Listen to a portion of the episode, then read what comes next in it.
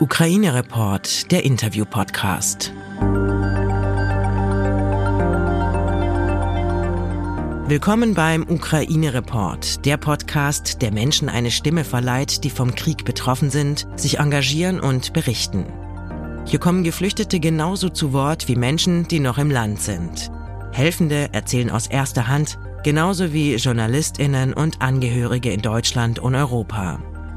Die Menschen beschreiben aus ihrer Perspektive Erfahrungen, die sie selbst erlebt haben. Es sind ihre Geschichten, die wir hier teilen wollen. Triggerwarnung. Die Erlebnisse, die hier geschildert werden, berichten von dem unfassbaren und realen Leid, das ein Krieg verursacht. Gib auf dich acht und höre diesen Podcast nur, wenn du dich dazu in der Lage fühlst.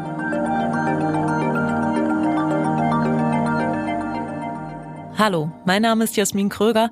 Ich bin freie Journalistin in Berlin und war am 22. Februar bei einer der ersten Antikriegsdemos vor der russischen Botschaft. Dort bin ich mit vielen UkrainerInnen ins Gespräch gekommen.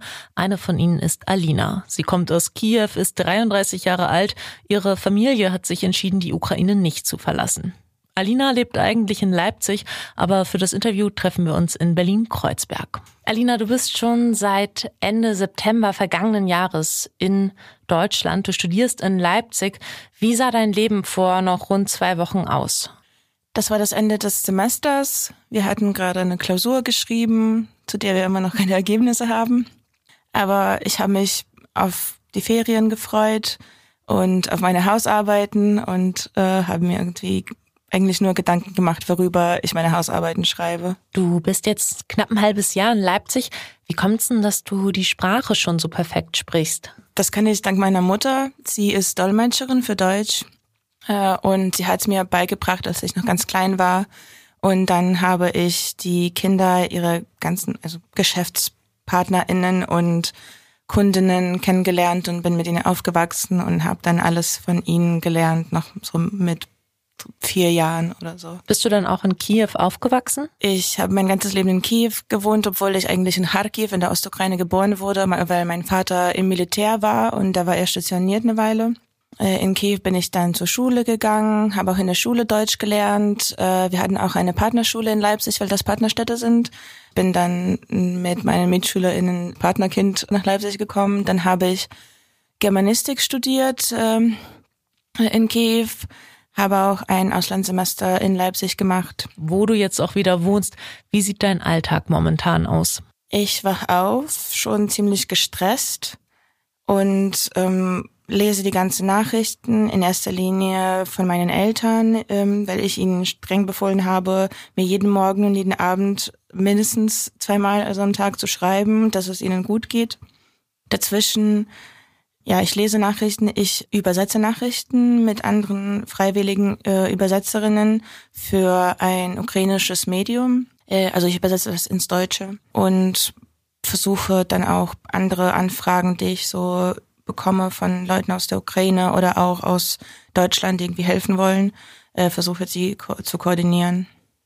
Äh, wie ist das? Äh, das ist eine, eine Zeitung oder äh, wie muss ich mir das vorstellen mit dem ukrainischen Medium? Ähm, das ist ein Fernsehsender und die haben Twitter-Accounts. Eins von denen ist, äh, es heißt Hromadske und die haben, ähm, sie hatten ursprünglich nur auf Ukrainisch und Englisch, aber sie wollten auch, dass die Nachrichten aus der Ukraine schneller ans europäische Publikum ankommen und äh, deswegen haben sie auch einen Twitter-Account auf Deutsch gestartet.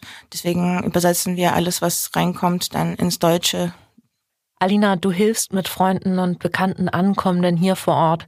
Organisiert ihr auch Transporte über die Grenze?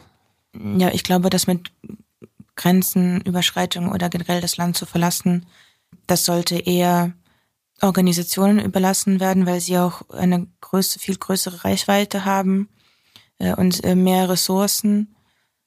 Man spricht auch zum Beispiel viel davon, dass man nicht so eigenwillig mit dem eigenen Auto an die Grenze fahren soll, weil das nur zu diesem Verkehrschaos sorgt und man kann dann nicht so richtig verfolgen, wo die ganzen Leute hinfahren, weil es äh, Leute werden auch irgendwie überfallen oder gekidnappt oder so.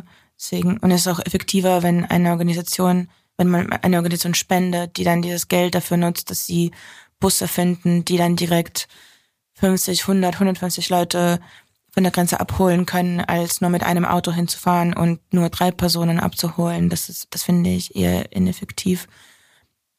Und alle, die mich gefragt haben, habe ich auch gesagt, wir sollen lieber das Geld, das wir zum Beispiel für Benzin ausgeben würden, sollen wir lieber dafür spenden, dass äh, es größeren Massen an Menschen geholfen werden kann. Als wir das letzte Mal sprachen, da hast du zu mir gesagt, dass du befürchtest, dass deine Eltern dir nicht ganz ehrlich immer mitteilen, wie es ihnen wirklich geht, um dich nicht zu belasten. Wie sieht das heute aus? Den Eindruck habe ich immer noch, aber ich weiß auch, dass meine Eltern hm, früher nicht unbedingt äh, gut über ihre Gefühle sprechen konnten. Ähm, deswegen schreiben sie einfach mir äh, alles gut oder alles okay und so sehen halt alle ihre Nachrichten aus. Ähm, manchmal kommt noch was anderes, wir sind da oder wir sind da oder wir sind zu Hause. Seit vorgestern sind die bei meiner Oma, die 80 Kilometer entfernt von Kiew äh, wohnt und helfen auch da ähm, gerade so Schutznetze oder ähm, Maskierungsnetze äh, für die Armee zu machen. Ja, sie erzählen nicht viel. Wieso Wieso sind Sie noch in der Ukraine? Warum, warum fliehen Sie nicht? Ich glaube einerseits, dass es für sie generell schwieriger ist, sich vorzustellen, so eine große Veränderung zu machen, weil sie sind ja auch etwas älter schon. Äh, und ich glaube auch, dass wegen der Oma, sie ist ähm, alleine und kommt nicht so richtig zurecht ähm, mit dem Haushalt. Hm, deswegen mussten wir auch das letzte halbe Jahr ungefähr, also abwechselnd wir und dann noch mein Onkel sind wir mal hingefahren, und, um ihr zu helfen. Und ich glaube, sie wollten die Oma nicht alleine lassen. Ähm, ja, aber ich, ich glaube, sie wollten auch da bleiben und haben sich da mehr oder weniger sicher gefühlt. Ähm, sie haben sich, also wo sie noch in Kiew waren, haben sie sich in der Tiefgarage versteckt ähm, wenn äh, es Sirenen gab, also diese Luftwaffenwarnung oder so Luftangriffwarnung. Ähm, ja, und ich glaube, gerade jetzt, es gibt auch inzwischen viele Vorwürfe, ähm, oder ist nicht Vorwürfe, aber man fragt ja, warum geht er nicht weg? Also generell gegenüber den Menschen, die in Kiew geblieben sind. Ähm, aber ich glaube, wenn Menschen sich gerade in ihrem Ort wohlfühlen, dann sollte man sich vielleicht nicht so richtig an, also für sich selbst diese Panik nicht aufbringen und auch für diese Leute äh, sie nicht extra irgendwie aufregen oder nicht extra diese Panik rüberfliegen lassen. Ja, wenn sie das wollen, dann sollte man halt die machen lassen, wie sie das wollen. Wie sieht denn der Alltag deiner Familie gerade aus? Woher bekommen die ihre Informationen, ihr tägliches Essen, alles, was sie so zum Leben brauchen? Also wie genau das jetzt so ist, wo sie bei der Oma sind, weiß ich leider jetzt nicht in, in so Kleinigkeiten. Ich weiß nur, dass sie jetzt bei meiner Tante da wohnen, die da auch in der Nähe von der Oma wohnt äh, und mit diesen Netzen helfen. In Kiew sah das meistens so aus, dass sie ähm, teilweise, also in der Nacht waren die in, diesem, in dieser Tiefgarage, tagsüber eher in der Wohnung falls es irgendwie Warnungen gab, dann haben sie sich im Bad versteckt, weil man sagt, man soll sich da verstecken, wo zwei Wände zwischen dir und dem, der Straße sind. Mein Vater liest auch sehr viele Nachrichten und so viele analytische Artikel, schaut sich irgendwie Videos auf YouTube an. Ich glaube, dadurch, dass er auch im Militär war, hat er vielleicht eine bessere Vorstellung, wie das alles funktioniert, weil bei vielen Sachen hat er auch mich eher beruhigt, äh, als ich ihn, ähm, dass ich mir irgendwie nicht so extra Sorgen machen soll, weil dies und das bedeutet dies und das, das, das werden die so machen eher oder das werden die anders machen. Ich glaube, sie wissen schon viel über die Situation und können sich gut informieren. Was teilst du ihnen momentan mit? Erzählst du ihnen aus deinem Leben, wie dein Alltag hier gerade ist? Irgendwie nicht so viel. Ähm, sie fragen mich schon, wie es mir geht und was ich so mache. Und ich schreibe dann auch ganz kurz, alles gut, ich bin in Berlin oder alles gut, ich arbeite jetzt mit dies und das. Mm, aber irgendwie laufen die Gespräche nicht unbedingt so, lange und es fällt auch extrem schwer, über sich zu abstrahieren, um über etwas anderes zu sprechen. Obwohl meine Mutter, sie ist sehr penibel und was so meine ganzen Steuerzahlungen, Nebenkostenzahlungen, was alles angeht. Und sie hat mir irgendwann schon während des Krieges geschrieben, hast du irgendwie für, für den Strom für deine Kiewer Wohnung gezahlt, weil ich habe das ich habe die Wohnung vermietet, aber ich musste das alles selber machen. Und ich dachte, wer braucht schon meine mein mein Strom? Das ist doch so irrelevant gerade, aber dass, dass sie doch an sowas denkt. Aber vielleicht beruhigt sie das irgendwie, ich weiß nicht. Du sagtest gerade, dein Vater ist äh, beim Militär gewesen. Mhm. Hast du Verwandtschaft, die auch eingezogen wurde? Eigentlich nur der Freund von meiner Tante ist jetzt im Osten mit, äh, mit seiner alten Einheit, mit der er schon früher gekämpft hat, ähm, während also des Krieges, was jetzt vorhin war, in, was dann in Donetsk und Lugansk Gebiet überwiegend. Äh, und dann, ähm, er war schon die letzten paar Jahre zu Hause, aber jetzt ist er wieder hingefahren, um sie zu unterstützen. Ich nehme das so von außen war ein unheimlicher Kampfgeist auch da der Leute, die da geblieben sind. Ähm, wie nimmst du das wahr? Ich glaube, für mich ist das schon eher so eine Norm geworden, weil ich äh, und wir alle, alle UkrainerInnen haben das schon 2013, 2014 sehr stark gespürt. Wir haben halt verstanden, dass es Teil von uns, von der ukrainischen Natur wahrscheinlich ist, weil wir auch über Jahrzehnte oder halt Jahrhunderte irgendwie so viel für die Unabhängigkeit kämpfen mussten, ähm, weil die Ukraine wurde auch über Jahrhunderte irgendwie so und so geteilt zwischen unterschiedlichen König, Königreichen und Staaten. Äh, und deswegen ist es wahrscheinlich sogar typisch für uns. Ich bin stolz auf die UkrainerInnen, dafür, wie sie kämpfen. Ja, aber wie gesagt, das ist schon so eine Sache, die ich als natürlich empfinde in meinem Land. Befasst du dich heute schon manchmal mit dem Gedanken, wie es wohl sein wird, das erste Mal wieder nach Kiew zu gehen? Ja, und ich hoffe, dass ich so bald wie möglich hingehen kann. Ich müsste eigentlich gestern nach Kiew fliegen. Ich hatte ein Flugticket. Aber ja, es, es ist gerade nicht so die gute Zeit äh, hinzugehen. Auch ähm, es gibt so viel ähm, Chaos mit der Grenze und, und ich, äh, da dass es keine Flüge gibt, müsste ich dann theoretisch so mit dem Bus fahren, mit Autos. Aber ähm, ich wollte halt nicht dazu beitragen, irgendwie noch extra unbedingt hinzufahren. Dann ist es ja auch gefährlich und wird auch immer gefährlicher. Aber eine Freundin von mir, sie war im Urlaub, als das alles angefangen hat, aber sie wollte dann unbedingt wieder in die Ukraine und sie wollte nicht im Ausland bleiben. Was ich auch ganz gut verstehe, weil das ist ihr Zuhause, ähm, was für mich jetzt nicht so richtig, also das ist immer noch mein Zuhause, aber dadurch, dass ich jetzt in Leipzig wohne, ist es schon ein bisschen was anderes. Also für mich ist dieser Konzept ein bisschen ähm, ver, hat sich verändert ein bisschen verrutscht. Und ja, und ich habe auch Angst. Also ich hatte Angst hinzufahren.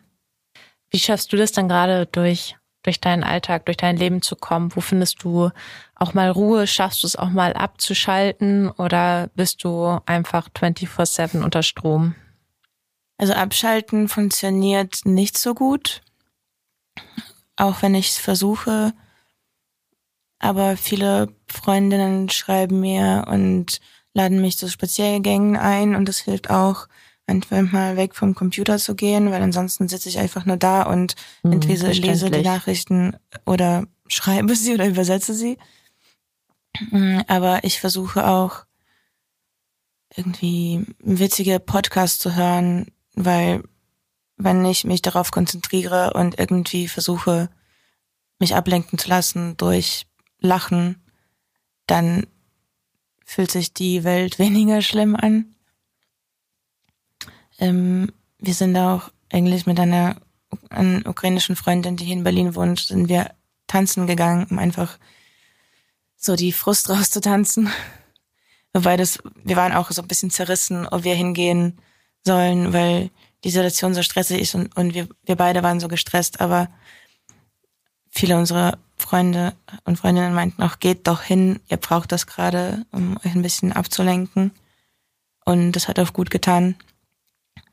Ähm, wobei ich das wahrscheinlich den ukrainischen Freunden gerade nicht erzählen würde, weil das, ich kann mir vorstellen, dass gerade ihr Alltag, auch wenn sie sich wünschten, irgendwie etwas zu machen, was anderes ist. Sie haben keine Möglichkeit, sie haben keine Möglichkeit, irgendwie nicht mal irgendwie draußen eine Tasse Kaffee zu trinken oder so. Wie ist es momentan für dich, alles nur aus der Ferne quasi beobachten zu können? Also das macht schon Angst, auch über die ganzen Kilometer, auch wenn man weit weg ist, weil man nicht so richtig mit den eigenen Augen sehen kann, wie groß oder wie ernst die Gefahr tatsächlich ist. Und zu dieser Gefahr an sich kommt noch diese Ungewissheit dazu. Und das macht auch Angst. Und auch wenn meine Eltern schreiben, heute war es ruhig, alles gut, sowas bekommt man nicht in den Nachrichten zu hören. Man bekommt ja eigentlich nur das zu sehen oder zu hören, was gerade Schlimmes passiert. Dadurch wird diese Zeit der Ruhe, die gerade da herrscht, wie unterdrückt, man bekommt das nicht mit und deswegen ist man so konstant unter Stress und man hat Angst für die Freunde, für die Familie, die gerade da sind. Aber mh, mm, manchmal sind die auch ruhiger vor Ort, als man weit weg ist. Und das kenne ich auch aus einer anderen Perspektive während Maidan zum Beispiel. Ich bin dann immer hingegangen mit meinen Eltern. Wir waren da und vor Ort hatte sich irgendwie ruhiger angefühlt als für unsere Verwandten irgendwo in anderen Städten oder auch in anderen Ländern, die sich so sehr Sorgen um uns gemacht haben. Aber wir waren so alle alles gut, naja, alles okay, weil auch dieser Geist ähm, der Gemeinschaft auf dem Maidan äh, hat auch gut getan und den kann man nicht in Nachrichten so richtig wiedergeben. Also nicht in den Nachrichten, in den Medien, aber auch nicht in einer WhatsApp-Nachricht. Ja, deswegen, wenn man weit weg ist, ist es nicht so richtig weniger ähm, beängstigend. Was gibt dir momentan Hoffnung und Kraft? Also ich glaube, Hoffnung gibt mir die Tatsache, dass, dass unsere Armee uns beschützt und dass wir auch gewinnen werden, weil wir auch viel besser auch mental vorbereitet sind, würde ich sagen. Weil Russland, Putin hatte, ich weiß nicht, was für, was für eine Vorstellung er von uns hatte, was in unserem Land passiert und wie die Leute so drauf sind. Aber der hat wahrscheinlich nicht so richtig damit gerechnet, wie krass Leute sich wehren werden. Für uns ist das eher so eine Frage der Zeit, wann das passiert. Natürlich wünschen wir, dass es so, dass es so schnell wie möglich passiert und wir werden wahrscheinlich noch sehr viele schreckliche Sachen erleben müssen. Aber das, das gibt Hoffnung. Vielen, vielen Dank für den Einblick und deine Zeit, Alina.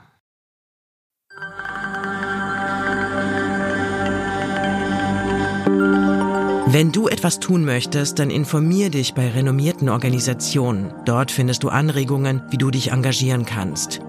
Oder erkundige dich auf offiziellen Seiten deiner Stadt, an welchen Orten gerade Hände gesucht werden. Ukraine Report ist ein Interview-Podcast von Podimo.